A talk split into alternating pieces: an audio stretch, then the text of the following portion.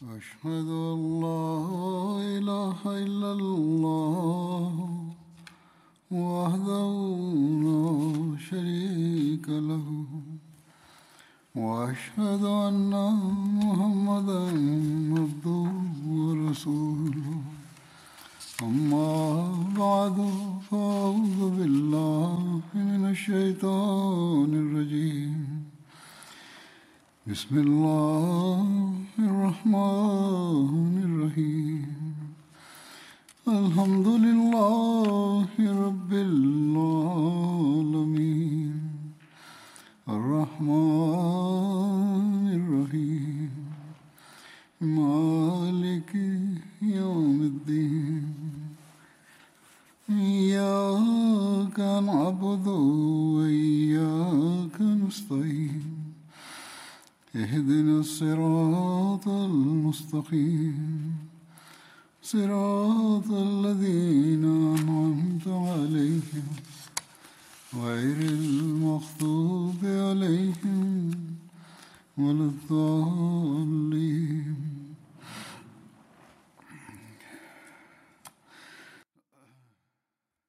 Es ging in den letzten Ansprachen um Hazrat Abu Bakr Siddiq Anho.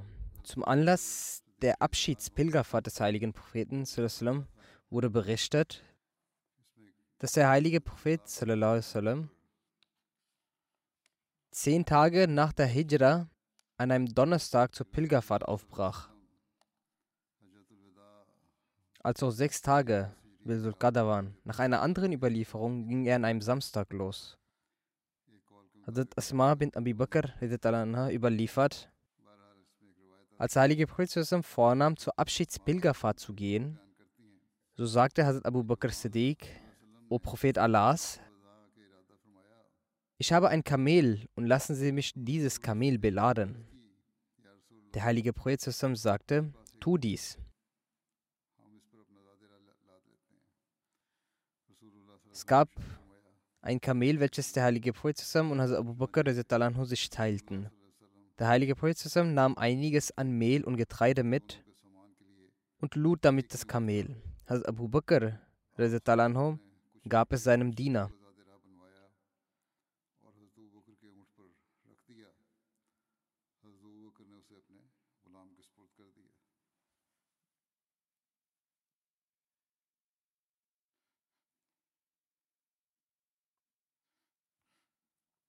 Hazrat Asma bin Abi Bakr überliefert, wir brachen mit dem heiligen Propheten zur Pilgerfahrt los. Als wir beim Arsch ankamen, stieg der heilige Prophet ab und auch wir stiegen ab.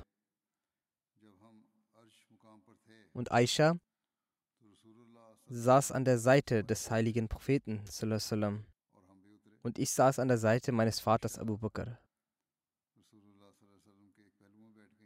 Das Gepäck des heiligen Propheten und Abu Bakr war auf einem Kamel bei einem Diener, wie bereits zuvor gesagt wurde. Abu Bakr wartete auf das Kamel. Der Diener kam zwar, aber sein Kamel war nicht bei ihm. Abu Bakr sagte, wo ist dein Kamel? Er sagte, ich habe das Kamel letzte Nacht verloren. Also Abu Bakr sagte, wir hatten nur ein Kamel und selbst das hast du verloren. Abu Bakr wollte ihn schlagen, doch der heilige Prophet lächelte und sagte, Schau zu diesem Muhrim, was er machen möchte. Ibn Abi Rajma sagt, dass der heilige Prophet nichts außer dies sagte, das schaut euch diesen Muhrim an, was er machen möchte. Und dabei fing er an zu lächeln.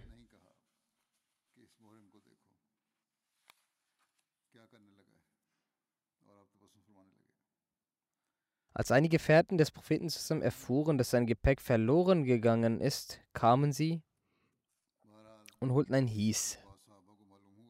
Hies ist eine hervorragende Süßigkeit, Halwa genannt, das mit Datteln, Eiern und Butter angefertigt wird. Sie gaben es dem heiligen Propheten.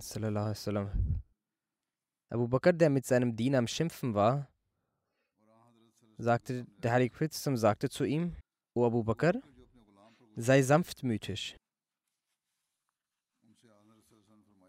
Diese Angelegenheit ist weder in deiner noch in meiner Hand. Der Diener wollte sicherlich das Kamel beschützen, aber es ist verloren gegangen.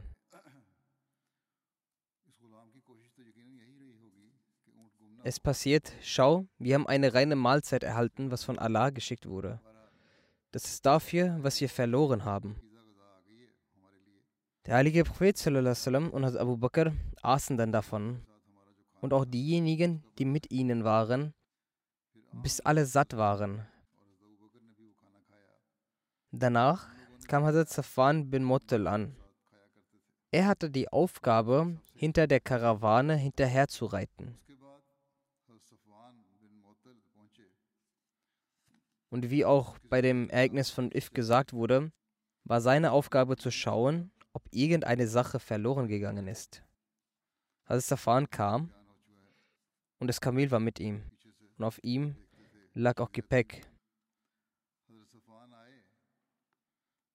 Er nahm das Kamel mit bis zum heiligen Prophet zusammen. Der Prophet zusammen sagte zu Abu Bakr, Abu Bakr, schau, ob etwas von deinem Gepäck verloren gegangen ist. Hat Abu Bakr sagte, nur ein Gefäß, aus dem wir tranken, sonst ist nichts verloren gegangen. Der Diener sagte, ich habe das Gefäß bei mir.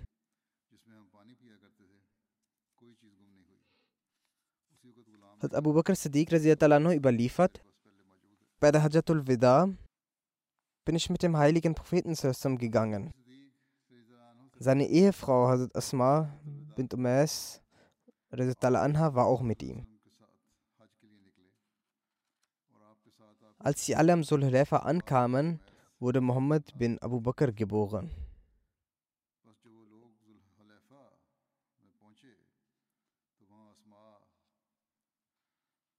Sulhulefa ist von Medina etwa sechs bis sieben Meilen entfernt.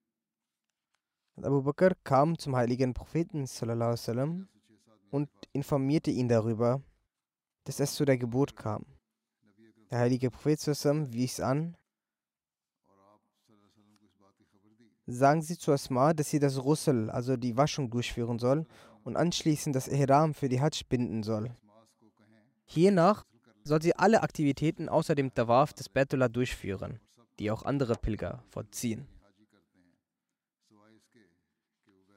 Als der Prophet am Tal Uswan vorbeigezogen ist, sprach er zu Hazrat Abu Bakr, Abu Bakr, welches Tal ist dies?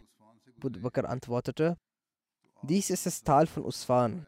Der heilige Prophet sagte, hier sind Hazrat Hud und Hazrat Saleh auf zwei roten Kamelen, deren Zügel wie die Haut einer Dattel war, die Talbiyah sprechend für die Pilgerfahrt nach Betul Atiq gegangen.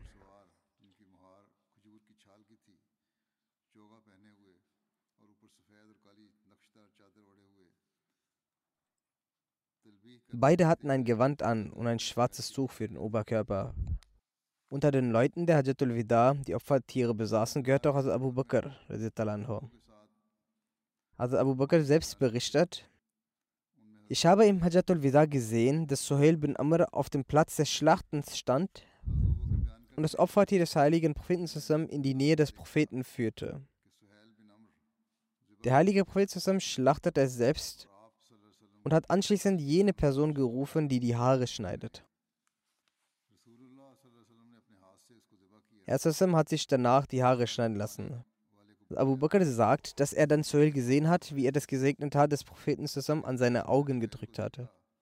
Er sagt, dass er sich erinnere, dass genau dieser Suhail bei der Hudaybiyah den heiligen Propheten zusammen daran gehindert hat, die Worte im Namen Allahs, Bismillahirrahmanirrahim, zu schreiben. Die Worte, die auf dem Vertrag geschrieben werden sollten. Abu Bakr berichtet, dass er die Lobpreisung Allahs tätigte, denn Allah leitete Suhail zum Islam. Als Gott ihn den Recht geleitet hat, hat er sich sehr stark in Aufrichtigkeit und Treue entwickelt. Über das Leiten der Gebete von Abu Bakr in der Zeit der letzten Krankheit des heiligen Propheten heißt es, hat Aisha berichtet, der heilige Prophet hat in seiner Krankheit angewiesen, dass Abu Bakr gesagt werden soll, dass er den Menschen das Gebet leiten soll. Also Aisha sagt, dass sie antwortete, wenn Abu Bakr an ihrer Stelle stehen wird, so wird er aufgrund des Weinens den Menschen nicht das Gebet leiten können. Daher sollten sie es zu Hazrat Umar sagen, dass er die Gebete leiten soll. Aisha sagt, dass sie es dann Hazrat Afsa gesagt hat, dass sie es dem heiligen Propheten sagen soll. Dass wenn Hazrat Abu Bakr an der Stelle des Propheten steht, er aufgrund des Weines das Gebet nicht leiten könne. Daher soll Hazrat Umar gesagt werden, dass er das Gebet leiten soll. Hafsa handelte auch dementsprechend und der heilige Prophet sagte, er war auch dabei unzufrieden, bleibt ruhig, ihr seid wie die Frauen zu der Zeit von Yusuf. Sagt es Abu Bakr, er soll die Gebete leiten. Bei der Krankheit des heiligen Propheten vor seinem Tod hat Hazrat Bilal, als Hazrat Abu Bakr einmal abwesend war, zu Hazrat Umar gesagt, dass er das Gebet leiten soll. Als der heilige Prophet in seinem Haus die Stimme von Hazrat Umar hörte, fragte er, wo ist Abu Bakr? Allah und den Muslimen missfällt es, dass außer Abu Bakr jemand das Gebet leitet. Dann wurde Hazrat Abu Bakr gerufen. Er kam an, als Hazrat Umar bereits das Gebet geleitet hatte. Jener hat während der gesamten Zeit der Krankheit des Propheten bis zu seinem Tod Hazrat Abu Bakr das Gebet geleitet. Aisha Anha berichtet, der heilige Prophet hat während seiner Krankheit also Abu Bakr angewiesen, das Gebet zu leiten. Deswegen hat also Abu Bakr das Gebet geleitet. Urwa berichtet, dass der heilige Prophet während seiner Krankheit etwas Minderung bei seiner Krankheit verspürte. Daher so sehr, dass er nach draußen kam um sich, und sich zur Moschee begab. Der Prophet sah, dass Hazrat Abu Bakr in der Moschee als Vorbeter den Menschen das Gebet leitete. Als Hazrat Abu Bakr den Propheten bemerkte, schritt er zurück. Daraufhin gab der Prophet ihm ein Zeichen, an seinem Platz zu bleiben. Der heilige Prophet hat sich neben Hazrat Abu Bakr hingesetzt und hat mit Hazrat Abu Bakr das Gebet verrichtet und die Menschen haben hinter Hazrat Abu Bakr das Gebet verrichtet. Dies war eine Überlieferung aus Sahih Bukhari. Eine weitere Überlieferung aus Sahih Bukhari besagt, dass Anas bin Malik überliefert, dass Abu Bakr hat während der Krankheit des Propheten zusammen, die auch zu seinem Tode führte, das Gebet geleitet, bis der Montag antraf und die Menschen in Reihen aufgestellt waren für das Gebet. Der Prophet entfernte das Tuch von seiner Unterkunft er schaute uns an und in diesem Moment stand er aufrecht, als würde sein gesegnetes Gesicht eine Seite aus dem Koran sein. Der Prophet war glücklich und lächelte und wir dachten, dass aufgrund dessen, dass wir den heiligen Propheten gesehen haben und aufgrund der Freude, die wir spüren, wir in eine Prüfung geraten werden. Zu dieser Zeit wandte sich also Abu Bakr nach hinten, um sich in die Gebetsreihe zu begeben, weil er dachte, dass der Prophet gekommen sei, um das Gebet zu leiten. Doch der Prophet machte ein Zeichen dass er das Gebet zu Ende beten soll und zog wieder sein Tuch zu. Er schob das Tuch wieder vor und genau an diesem Tag ist der Prophet zusammen gestorben. Also Muslimat schreibt über die erste Überlieferung. Also Aisha berichtet, dass der Prophet zusammen erkrankte. Aufgrund dessen, weil sein Körper immer schwächer wurde, konnte er das Gebet nicht leiten. Deshalb wies er Abu Bakr an, das Gebet zu leiten. Als also Abu Bakr anfing, das Gebet zu leiten, erholte sich der Prophet etwas und ging für das Gebet hinaus. Und Aisha berichtet, dass nachdem der Prophet Abu Bakr angewiesen hatte, das Gebet zu leiten, fühlte er sich kurze Zeit später etwas besser und ging hinaus, um das Gebet zu verrichten. Zwei Männer stützten ihn dabei. Aisha berichtet, dass zu dieser Zeit ich dies bildlich vor meinen Augen habe, dass aufgrund der starken Schmerzen die Füße des Propheten zusammen auf den Boden schleiften. Als Abu Bakr ihn sah, beschloss er zurückzutreten. Als der Prophet zusammen diese Absicht mitbekam, machte er durch ein Handzeichen klar, dass er auf seinem Platz stehen bleiben soll. Dann wurde der Prophet zusammen zu Abu Bakr gebracht und er setzte sich zu ihm. Danach fing der Prophet zusammen an zu beten und als Abu Bakr richtete sich nach ihm und fing an, auch zu beten. Die anderen Menschen folgten Hazrat Abu Bakr.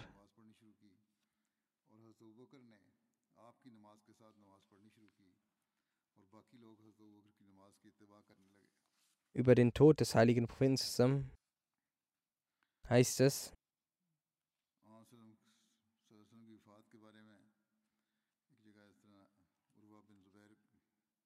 Urwa bin Zubair berichtet von der Frau des heiligen Propheten, Aisha, dass Hazrat Abu Bakr in Sunnah war, als der heilige Prophet verstarb. Sunnah ist ein Dorf. Als die Menschen die Nachricht über den Tod des Propheten erhielten, stand Hazrat Umar auf. Hazrat Abu Bakr war ja nicht vor Ort gewesen. Und Hazrat Umar sagte, bei Allah, der Prophet ist nicht verstorben. Als Aisha berichtet. Hazrat Umar sagte, dass ich diesen Gedanken im Herzen hatte, dass Allah mich sicherlich aufstehen lassen wird, damit ich die Hände und Füße mancher Menschen trenne. Währenddessen traf Hazrat Abu Bakr ein. Er nahm das Tuch vom, äh, vom Gesicht des Propheten zusammen, kürzte ihn auf seine Stirn und sagte, meine Eltern seien für sie geopfert. Sowohl im Leben als auch im Tod sind sie rein. Ich schwöre bei dem, in dessen Händen mein Leben liegt. Allah wird ihnen niemals zwei, Allah wird sie niemals zweimal sterben lassen. Also Abu Bakr ging raus und sagte, O Schwörer, warte. Also er sagte sich zu Umar, als Abu Bakr etwas sagen wollte, setzte sich Hazrat Umar hin. Hazrat Abu Bakr lobpreiste Allah und sagte,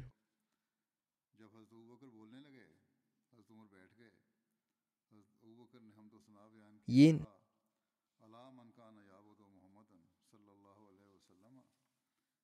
Schaut, jene, die nach Mohammed fragen, seid gewiss, dass er nun verstorben ist. Und jene, die nach Allah fragen, seid gewiss, dass Allah lebendig ist und niemals sterben wird. Dann rezitierte Abu Bakr den Vers: Wahrlich, du wirst auch sterben und auch sie werden sterben.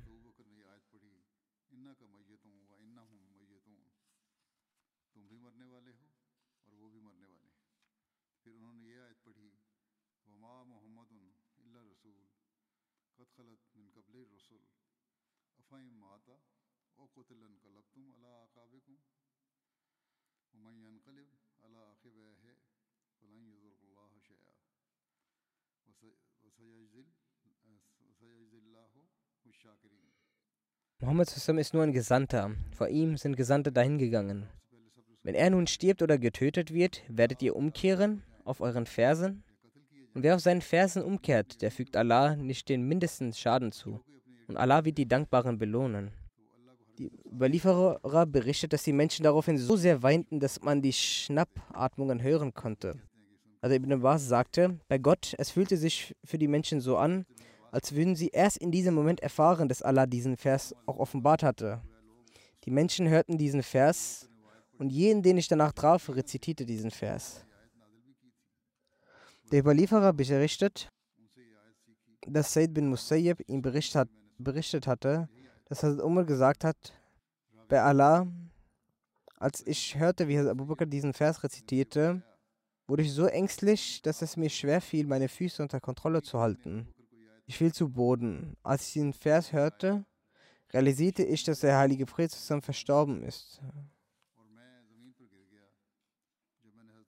Dann hat Abdullah bin Umar berichtet, dass Abu Bakr an Umar vorbeiging. Hazrat Umar sagte dabei, dass der heilige Prophet zusammen nicht verstorben ist und dass er so lange nicht sterben wird, bis Allah die Heuchler tötet. Abdullah bin Umar sagt, dass die Gefährten sich darüber erfreuten und ihre Köpfe erhoben. Abu Bakr sagte, O du Mann, wahrlich, der Prophet ist verstorben. Er sagte zu Umar, wahrlich, der Prophet ist verstorben. Hast du nicht etwa gehört, dass Allah sagt,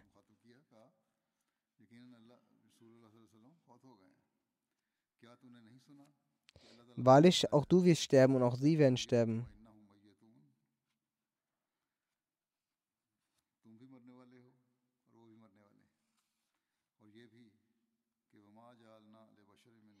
Wir gewährten keinem Menschenwesen vor dir immerwährend das Leben. Dann stieg Hazrat Abu Bakr auf das Podest und hielt eine Ansprache.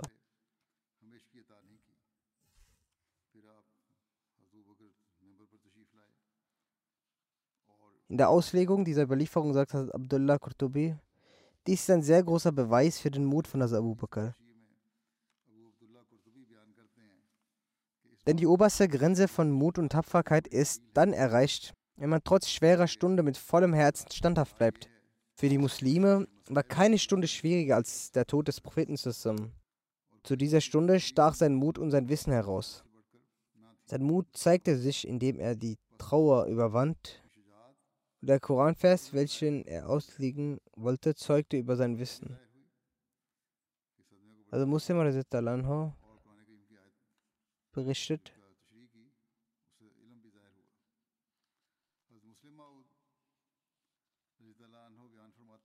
In den Hadith und Geschichtsbüchern steht das Ableben des heiligen Propheten zusammen, dass dies einen solchen Einfluss auf die Gefährten hatte, dass diese nervös wurden.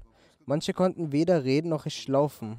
Einige verloren ihren Verstand und anderen waren so überwältigt von dieser Trauer, dass sie einige Tage danach gestorben sind. Diese Trauer hatte auch Umar solch einen Einfluss, dass dieser die Nachricht vom Ableben des heiligen Propheten nicht akzeptierte.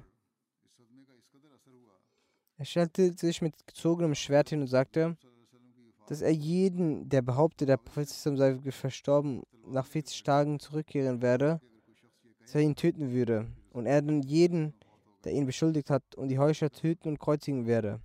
Er beharrte mit solch einer Wucht auf seinen Standpunkt, dass keiner der Gefährten sich traute, seinen Standpunkt zu widersprechen. Die Bekanntmachung also Umars sehend, dachten sich einige, dass sein Standpunkt der richtige sei, dass der heilige Prophet nicht verstorben sei. Freude breitete sich auf ihre Gesichter aus.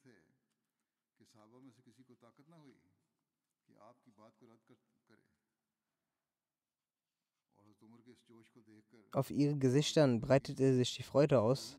Entweder ließen manche ihre Köpfe hängen oder manche ihre, Freude, ihre Köpfe aus Freude aufrechterhalten. Einige weise Gefährten erkannten,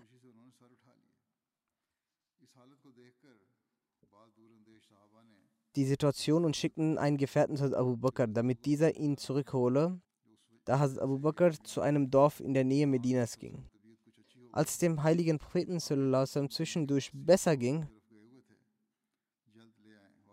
er ging gerade los, als er Abu Bakr sah, wie er zurückkehrte. Als der Gefährte, der ihm Kunde geben sollte, Abu Bakr sah, schossen ihm sofort die Tränen in den Augen. Er konnte seine Trauer nicht verbergen. Abu Bakr verstand sofort, was ob der heilige Prophet verstorben sei.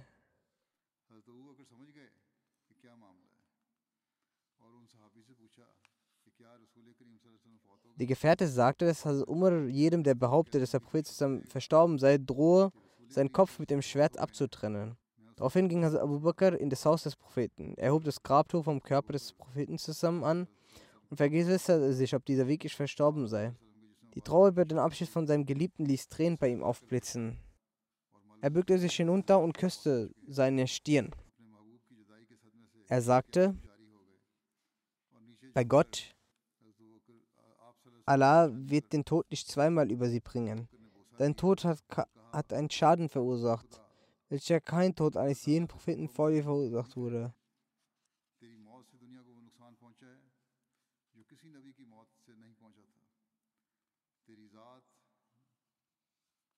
Keine Eigenschaft kann deine Person beschreiben und deine Glorie ist so erhaben, dass kein Ausdruck der Trauer den Abschied leichter machen kann. Wenn es Abwenden deines Todes in unsere Macht läge, so würden wir unsere Leben opfern, um dieses abzuwenden. Nachdem er das sagte, legte er das Tuch wieder über den Propheten zusammen und begrab sich an dem Ort, wo er Umar die Gefährten versammelt hatte und ihnen sagte, dass der heilige Prophet nicht verstorben sei und lebe.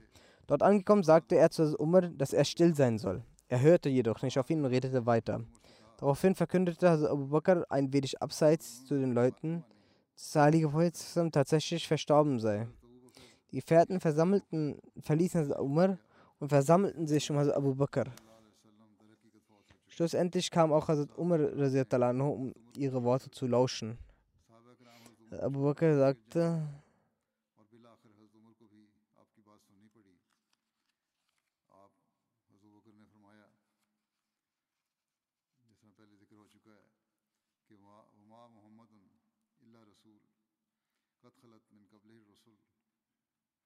أفهم ماتا أو قتل انقلبتم على أعقابكم إنك ميت إنك ميت وإنهم ميتون يا أيها الناس من كان يعبد محمدا فإن محمدا قد مات Der Prophet Sassam war auch nur ein Prophet und vor ihm sind Gesandte dahingegangen. Wenn er nun stirbt oder getötet wird, werdet ihr umkehren auf euren Fersen? Und wer auf seinen Pferden umkehrt, der fügt Allah nicht den mindesten Schaden zu.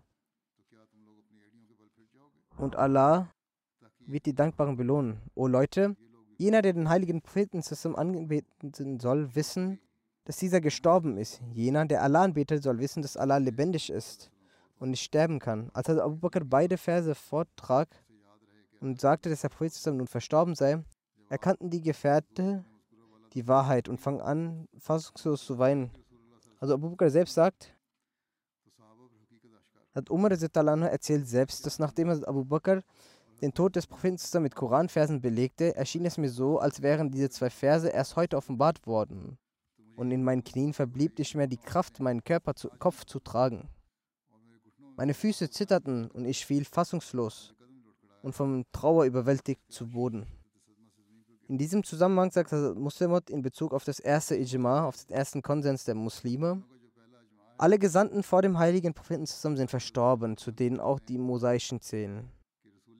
Als während des Ablebens des Propheten zusammen die Muslime erschraken und die Trauer für sie unerträglich wurde, zog Umar in diesem Zustand der Unruhe sein Schwert und sagte, wenn jemand sagt, dass der heilige Prophet verstorben ist, werde ich ihn köpfen. Der heilige Prophet ist nicht verstorben und ist wie Moses nur hingegangen, um Gott zu besuchen. Und dann wird er zurückkommen. Und er wird alle Heuchler töten und dann wird er selbst sterben. Es war also sein Glaube, da bis zu seinem Ableben Heuchler vorhanden waren, glaubte er, dass Erzählsum nicht verstorben ist. Abu Bakr, welcher sich zu dieser Zeit in einem Dorf außerhalb Medina befand, kam und ging in das Haus des heiligen Friedens zusammen. Er sah das gesegnete Leib des Propheten zusammen äh, und erkundigte sich, ob er tatsächlich verstorben ist. Worauf er dann zurück nach draußen kehrte und dabei sagte, dass Allah den heiligen Prinzen keine zwei Tode geben wird, also einen physischen und zugleich einen geistigen, also mit seinem Ableben die, die Muslime irre gehen. Danach ging er direkt zur Versammlung der Gefährten und sagte zu den Leuten, ich möchte etwas sagen. Umar stand mit einem Schwert. Er stand mit der Intention, dass wenn jemand das Ableben des Propheten verkündet, er ihn auf der Stelle töten wird. Also Abu Bakr stand auf und sagte zu den Leuten die Worte,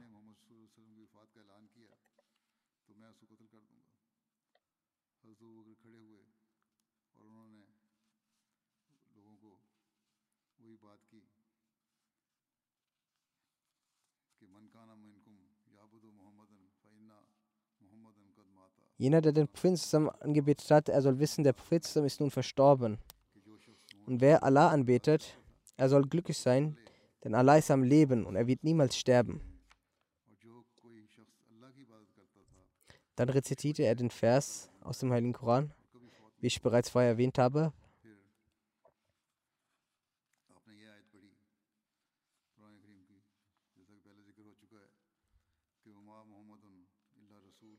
Sassam ist nur ein Gesandter Allahs.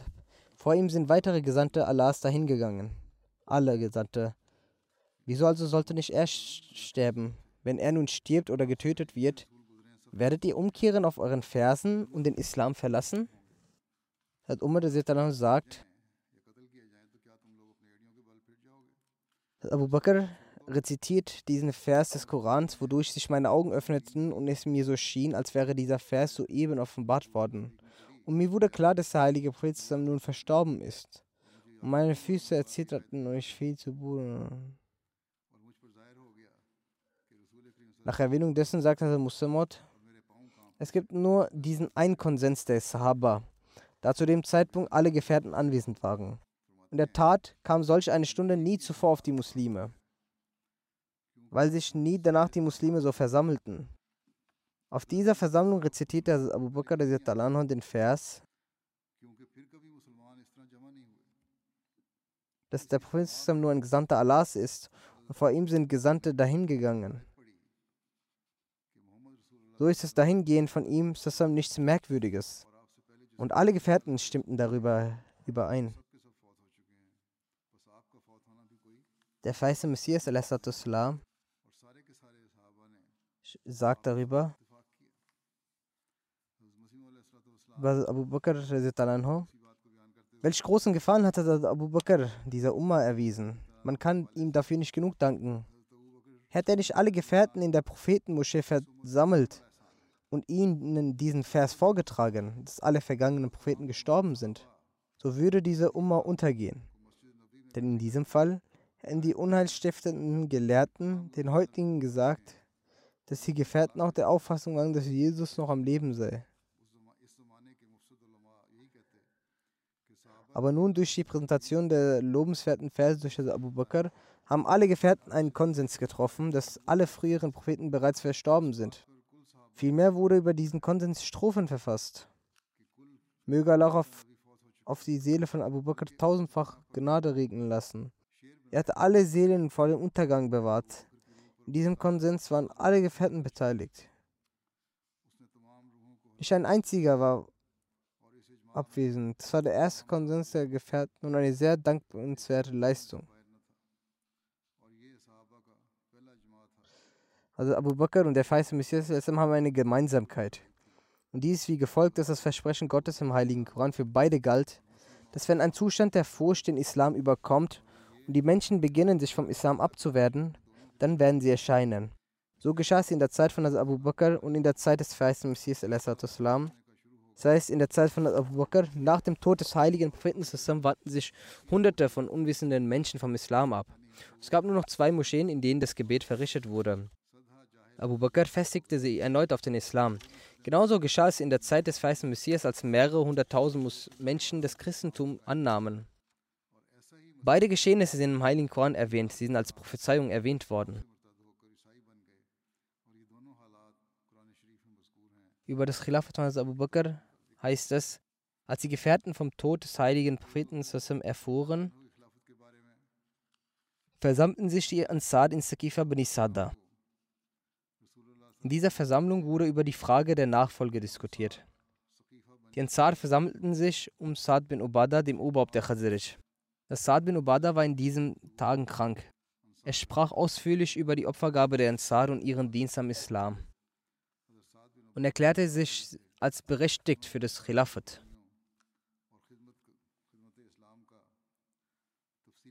Aber die Ansar erklärten Saad bin Ubada als angemessen für das Khilafat. Die Ansar hatten noch nicht ihr Treuegelübnis abgelegt, als von ihnen jemand die Frage aufgriff, was geschehen würde, wenn die Muhajirin sein Khalifentum nicht akzeptieren würden. Daraufhin riet ein Mann, dass jeweils eine Person der Ansar und eine Person der Muhajirin das Amt des Khalifen tragen soll. Jedoch erklärte Saad bin Ubada, dass dieses eine Schwäche des Stammes Banu Aus sei.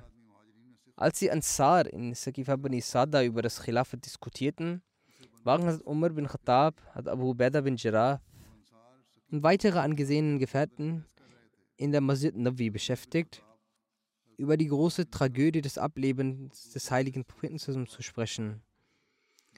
Abu Bakr, Ali und weitere Al-Habib waren mit der Vorbereitung der Beisetzung des heiligen Prinzen beschäftigt. Niemand war in der Verfassung über das Khilafah zu sprechen. Sie waren auch im Unwissen darüber, dass die Ansar sich versammelt hatten, um über diese Thematik zu sprechen und jemanden unter den Ansar zum Anführer wählen wollen. Im Kate Kubra steht geschrieben, dass Umar sich zu Abu Ubaidah bin Jirah begab und ihm sagte, strecken Sie Ihre Hand vor, damit ich Ihnen meine Treue geloben kann. Diese gesegnete Zunge des heiligen Prinzen hat sie als den Amin dieser Umma erklärt. Daraufhin sagte Abu Bakr zu Umar, seit dem Zeitpunkt, an dem sie den Islam angenommen haben, habe ich von ihnen noch nie eine derart törichte Sache gehört. Wollen sie etwa mir die Treue geloben, während unter euch Siddiq und Sani Snan weilt, also Abu Bakr. Während diesem Gespräch wurden die, sie über die Versammlung der Ansar benachrichtigt. Daraufhin ließ Umar mit der Botschaft, dass es sich um etwas sehr Wichtiges handle, hat Abu Bakr von innen rufen. Abu Bakr lehnte es aufgrund der Vorbereitung für die Beisetzung ab, herauszukommen. Daraufhin hat also Umar erneut eine Botschaft geschickt. Es ist etwas derart Wichtiges, dass ihr Dasein von großem Nutzen ist. Also Abu Bakr kam nach draußen und sagte, was ist, welche Sache gibt es denn, die wichtiger ist als das Fertigen des Sarges und der Totenkleider des Propheten, weswegen du mich gerufen hast. Umar sagte, wissen Sie, dass die Ansar in Saqifa Banu Sada versammelt sind und dort vorhaben, also Saad bin Ubadah zum Khalifen zu ernennen? Eine von, Person von denen sagte, ein Amir soll von uns sein und ein Amir soll von den Quraysh sein. Als Abu Bakr dies hörte, ist Abu Bakr in der Begleitung von Umar und Hazrat Ubaidah nach Saqifa Banu Sada gekommen. Dort lief noch die Diskussion. Abu Bakr, Hazrat Umar und Hazrat Ubaidah haben sich zwischen ihnen gesetzt. In einer Überlieferung heißt es, dass Hazrat Umar sagt, wir machten uns auf den Weg zu den Ansar. Als wir bei ihnen in der Nähe waren, haben, sich, haben wir zwei rechtschaffene Männer von ihnen getroffen. Quen bin Said und Mohan bin Adi. Diese beiden haben sie über die Form der Quraysh informiert. Dann haben sie gefragt, wohin geht ihr denn?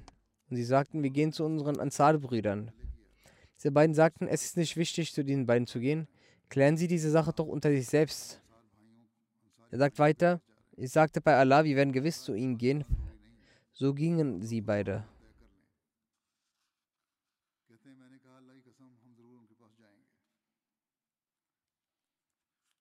Umar berichtet weiter, wir sind zu den Ansar gekommen. Ich hatte in meinem Herzen einen Vortrag vorbereitet, um diesen vorzutragen vor den Ansar. Als ich dann zu ihnen gekommen bin und hervortrat, um zu sprechen, sagte Abu Bakr zu mir, warte, bis ich zu Ende gesprochen habe. Danach kannst du sagen, was du möchtest. Dann fing also Abu Bakr an zu sprechen. Und all das, was ich gerne sagen wollte, hat das Abu Bakr bereits gesagt. Er hat sogar mehr als dies gesagt. Die Rede, die Abu Bakr gehalten hat, so ist diese kurz gefasst. Abdullah bin Abdurrahman berichtet, dass Abu Bakr mit der Rede angefangen hat, und nach der Lobpreisung Allahs sagte er, Gewiss hat Allah zu seiner Schöpfung den heiligen Propheten als Propheten und als Aufseher seiner Gefolgschaft entsandt, damit sie Allah anbeten und seine Einheit bestätigen, obwohl diese zuvor verschiedene Götzen außer Allah gebetet hatten. Und er sagte, diese Götzen sind vor Allah für sie als Fürbitter und Nutzbringende, obwohl diese jedoch aus Steinen gemeißelt waren und aus Holz geschnitzt wurden. Dann hat also Burker den Vers zitiert,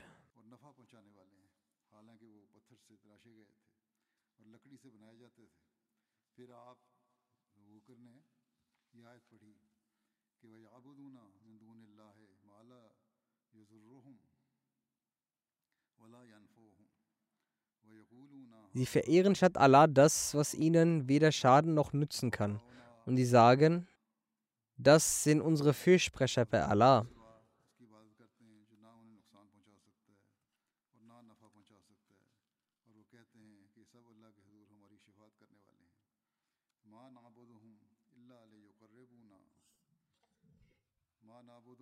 Wir dienen ihnen nur, damit sie uns Allah nahe bringen. Den Arabern missfiel diese Aussage, dass sie vom Glauben ihrer Väter, Vorväter ablassen. Abu Bakr sagte, dass nachdem er diese Verse rezitiert hat, die Aussage missfiel den Arabern, dass sie vom Glauben ihrer Vorväter ablassen sollen. So hat Allah aus dem Volk des heiligen Propheten zusammen die ersten Auswanderer für die Bestätigung des heiligen Propheten und um an den heiligen Propheten zu glauben und an seiner Seite zu stehen und um bei der Verleugnung und Verfolgung ihres Volkes gegen den heiligen Propheten zusammen auserkoren, damit sie in dieser Situation standhaft bleiben. Abu Bakr sagte, obwohl alle Leute sich gegen diese gestellt hatten und diesen Leid zugefügt hatten, aber trotz ihrer geringen Anzahl und der Tyrannerei des Volkes und ihrer feindlichen Zusammenkunft haben sie sich nie gefürchtet. Sie waren die Ersten, die auf Erden Allah angebetet hatten und Allah und an Allah und seinen Propheten glaubten.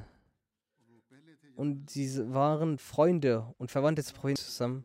Und nach dem Propheten zusammen,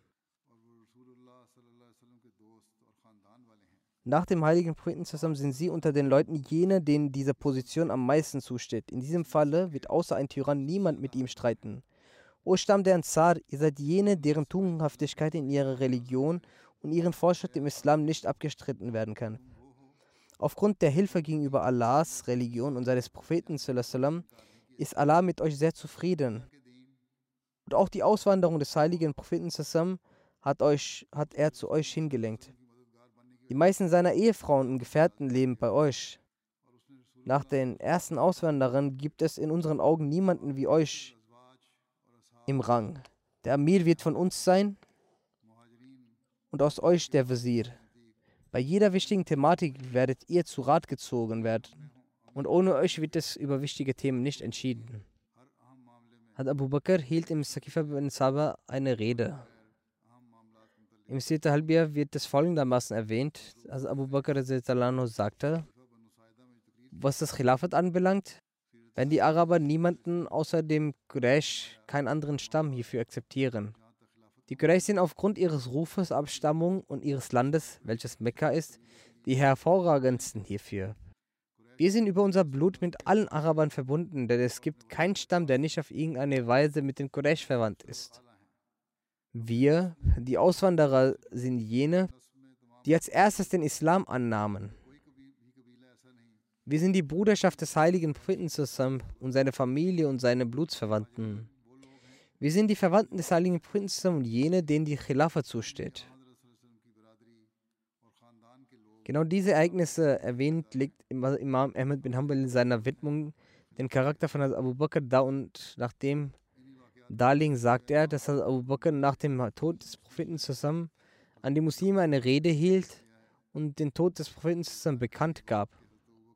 Dies erwähnend, dann wird erwähnt, der Überliefer berichtet, dass nachdem Abu Bakr die Rede gehalten hatte und den Tod bekannt gegeben hatte, eilten Abu Bakr und Umar zu Sakifa bin Saida. Bis sie dort ankam zu den Leuten. Also Abu Bakr begann mit den Leuten zu sprechen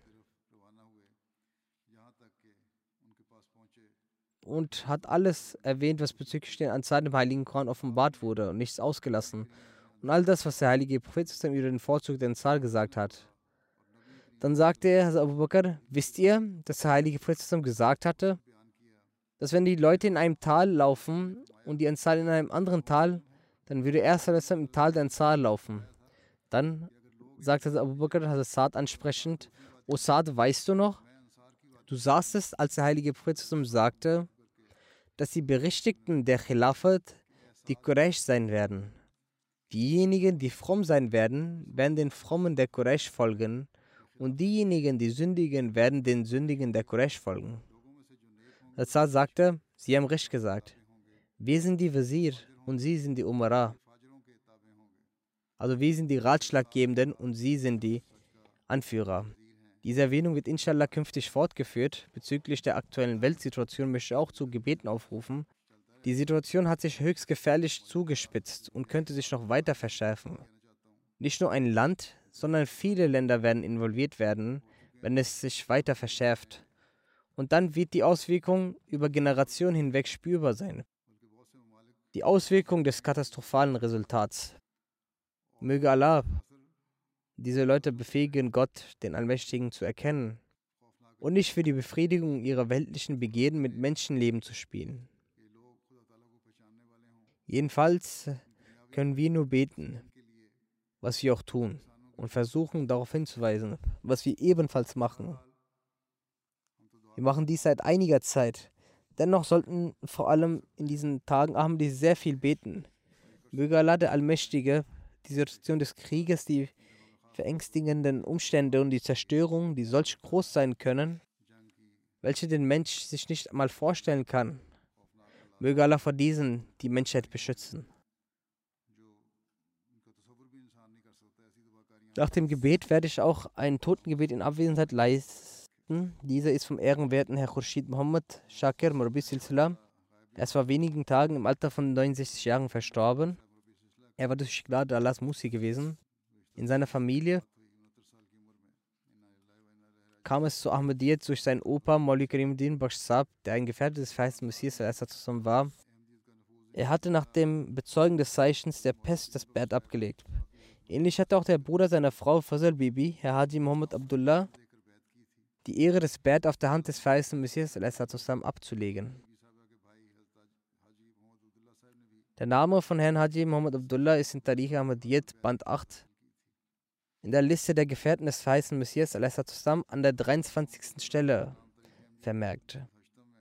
Jedenfalls, was die Erwähnung von Herrn Khurshid Muhammad Shakir anbelangt, er absolvierte 1969 die Metric-Prüfung circa mittlere Reife und widmete, widmete dann sein Leben der Jamaat. Er trat in die Jamia ein, 1977 erhielt er den Scheidabschluss der Jamia. 1978 absolvierte er die Arabisch-Prüfung. Dann diente er zeitgleich der Jamaat. Gleichzeitig erhielt er 1987 auch den Masterabschluss in Islamwissenschaften. Er hatte die Möglichkeit, in Conakry in Guinea als Murabi zu dienen neben weiteren pakistanischen Städten. Dort erhielt er auch ein Diplom in der französischen Sprache. Allah segnet ihn mit sechs Söhnen. Einer davon ist ein Murabi, Herr Nasser Islam. Er ist in Rawa momentan stationiert. Von 1977 bis 1991 hatte er die Möglichkeit, an verschiedenen Orten Pakistan zu dienen. Von 1991 bis 2007 hatte er die Möglichkeit, in Sierra Leone und Guinea zu dienen. Als er von dort zurückkehrte, erhielt er die Möglichkeit, 2008 in verschiedenen Abteilungen der Büros der Anjuman zu dienen. Er hatte die Möglichkeit, als Additional Nazir Islam Shad Muqami in der Zarat Umur Amma zu dienen. Als er in Afrika warten viele Leute durch ihn die Möglichkeit, die Ahmadiyyat anzunehmen. Es wurden einige Gemeinden gegründet. Er war ein sehr selbstloser und fleißiger Murabi. Es gibt auch viele glaubensstärkende Ereignisse seines Tabliks in der Praxis über die verschiedenen Leute berichtet haben, darüber wie Allah ihnen half.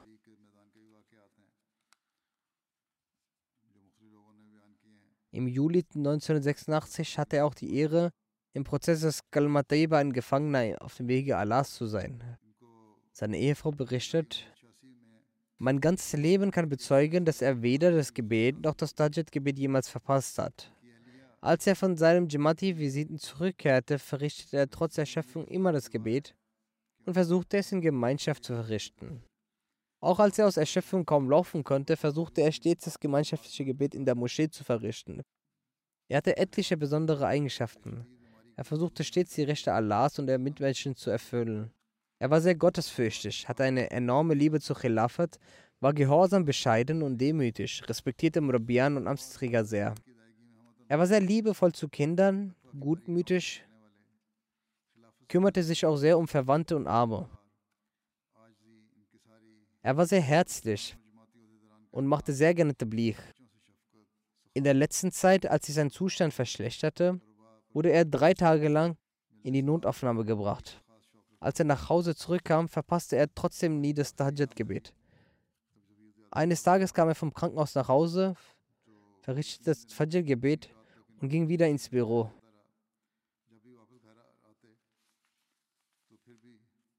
Als, selbst als er vom Krankenhaus kam, verrichtete er das Fajr und ging ins Büro. Als man ihn einmal davon abhielt, sagte er, das ist die Aufgabe eines Werk für Sindigis, deswegen haltet mich nicht auf. Sein Sohn Nasser Islam, der Islam ist, berichtet, Seitdem ich denken kann, habe ich gesehen, dass mein Vater das Tajid-Gebet verrichtet. In ihm habe ich den höchsten Rang der Gehorsamkeit gesehen. Jedes Jamati, Amtsinhaber, ob groß oder klein, ihn hat er sehr Respekt gezeigt. Täglich Sadqa zu geben, war etwas Normales für ihn. Er war sehr kontaktfreudig. Er hatte eine große Leidenschaft für das Tabligh. Sagt er, seine Wenigkeit hat seinen Vater zum Gebet gehend auf dem Rückweg oder beim Spaziergang morgens, während einer Reise in Afrika oder in einem Hotel sitzend, während des Essens oder wenn er irgendwo in einem Wartenzimmer saß, im Wartenzimmer während des Wartens, sei es mit Polizeibeamten oder Militäroffizieren, wenn immer er traf, er ließ keine Gelegenheit zu Tabligh entgehen. Und wenn er irgendwo eine Person erblickte, dann sagten wir immer, dass unser Vater diesen Mann nun gesehen hat, er wird diesen nicht in Ruhe lassen, bis er Tabligh gemacht hat.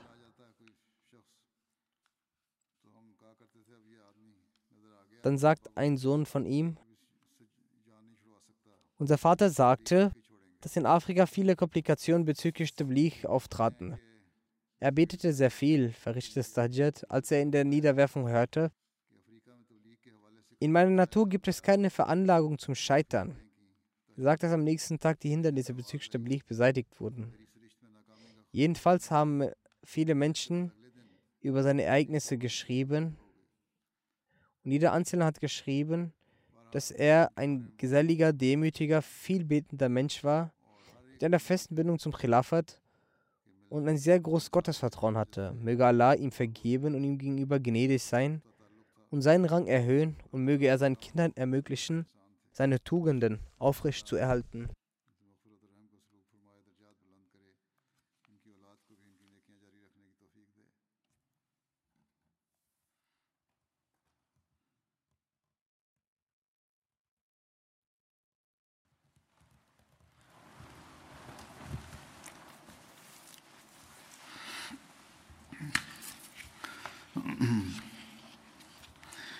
الحمد لله الحمد لله نحمده ونستعينه ونستغفره ونؤمن به ونتوكل عليه ونعوذ بالله من شرور أنفسنا ومن سيئات أعمالنا.